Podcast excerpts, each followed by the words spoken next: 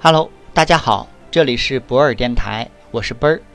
本期节目带大家整理《中国制造2025》数字化转型公开课第十三章要点上：什么是量子计算？计算设备所依赖的无非是半导体芯片，所使用的逻辑是非常清晰简单的，利用零和一，通过集成电路来控制和运算信息。而量子计算机的出现，完全摆脱掉了我们之前对一台计算机的传统认知。量子计算是通过控制光子、原子和小分子的各种状态，利用其与现有物理世界逻辑迥然不同的量子物理学来控制和运算信息。量子世界中所呈现出的运动状态和可能性，是完全不同于我们现在对固有世界的认知。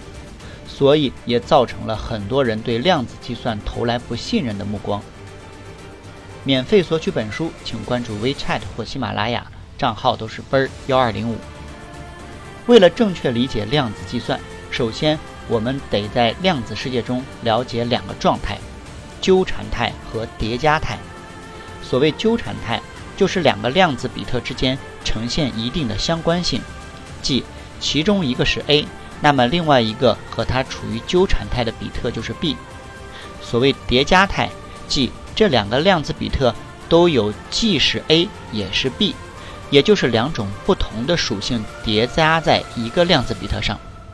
注：不是所有量子计算都必须量子纠缠，量子纠缠是量子计算的非必要条件。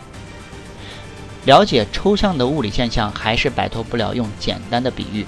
经典计算机中的一个比特是开关，只有开和关两个状态，即零和一；而量子比特是旋钮，就像收音机上调频的旋钮那样，有无穷多个状态。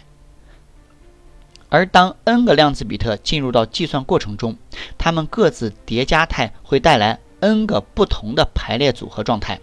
这样一个处于叠加态中的量子系统，给我们带来的是这二的。N 次方个基本状态的线性叠加。具体而言，对于 n 个量子比特的量子计算机，一次操作就可以同时改变二的 n 次方个系统，相当于对 n 个比特的经典计算机进行二的 n 次方操作。如果听到今天的节目觉得有收获，可以在评论区写上你的感受。也可以将本条音频发到你的朋友圈、朋友群，分享给更多的人。